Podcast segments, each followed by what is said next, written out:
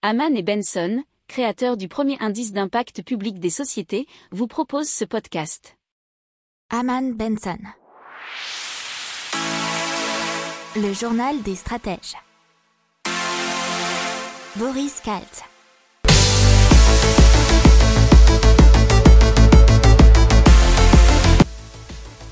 Bonjour à tous et bienvenue dans le journal des stratèges pour une revue de l'actualité éco-tech et impact du jour. La une aujourd'hui c'est la Banque de France qui appelle une nouvelle fois à réguler les crypto-monnaies et notamment le Bitcoin pour protéger le futur euro numérique. Dans la tech on va vous parler d'une start-up de traduction instantanée, dans l'impact de Living Carbon qui ambitionne de créer des super arbres à la photosynthèse améliorée. Vous écoutez le journal des stratèges numéro 141 et ça commence tout de suite.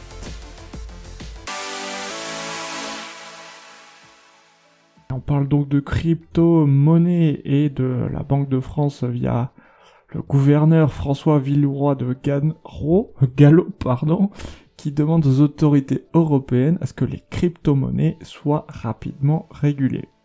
Et euh, il nous dit ceci, je dois souligner ici l'urgence, il ne nous reste plus beaucoup de temps, un an ou deux, afin d'adopter un cadre réglementaire dans les mois à venir concernant les monnaies numériques. Effectivement, euh, suite à une étude de l'université de Cambridge, on a appris que le nombre d'utilisateurs de crypto-monnaies a triplé en l'espace de deux ans. Au troisième trimestre de 2020, on comptait 101 millions d'utilisateurs de devises numériques sur les plateformes d'échange comme Coinbase ou Binance. Pour endiguer la tendance, l'Union européenne développe donc un euro numérique. La Banque centrale européenne ambitionne de le déployer d'ici apparemment 2025 dans tous les pays de la zone euro.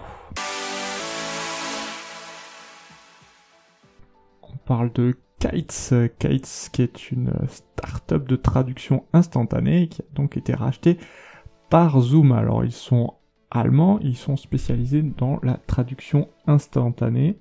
Euh, selon les informations, leur équipe rejoindra celle de l'entreprise de visioconférence dans le but d'améliorer la productivité des réunions grâce aux fonctionnalités de traduction multilingue. La technologie de Kites est basée sur l'intelligence artificielle.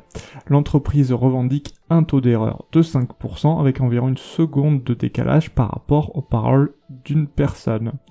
Alors les utilisateurs de la plateforme pourront donc sans doute bientôt communiquer dans une langue différente de celle de leur interlocuteur tout en se faisant comprendre.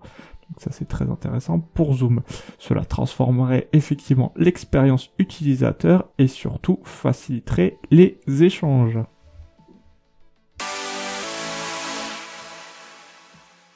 Donc on parle de Living Carbon, qui ambitionne de créer des super arbres à la photosynthèse améliorée.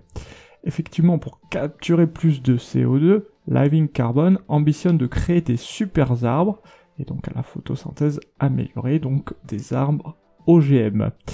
Puisqu'apparemment, à peine 4,6% de l'énergie reçue euh, par les arbres se retrouve concrètement transformée en biomasse.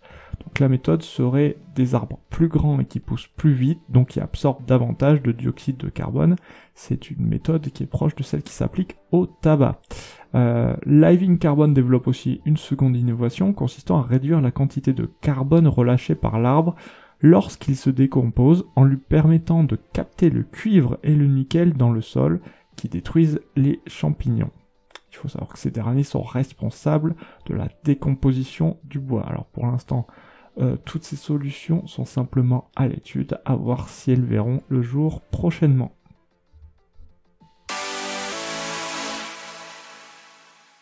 Voilà, c'est tout pour aujourd'hui. Je vous souhaite une excellente journée et je vous dis à la semaine prochaine pour plus d'infos. Ciao Pour approfondir ces sujets, abonnez-vous à la newsletter de Haman et Benson et écoutez nos autres podcasts que vous retrouverez dans les notes de l'émission ou sur notre site internet.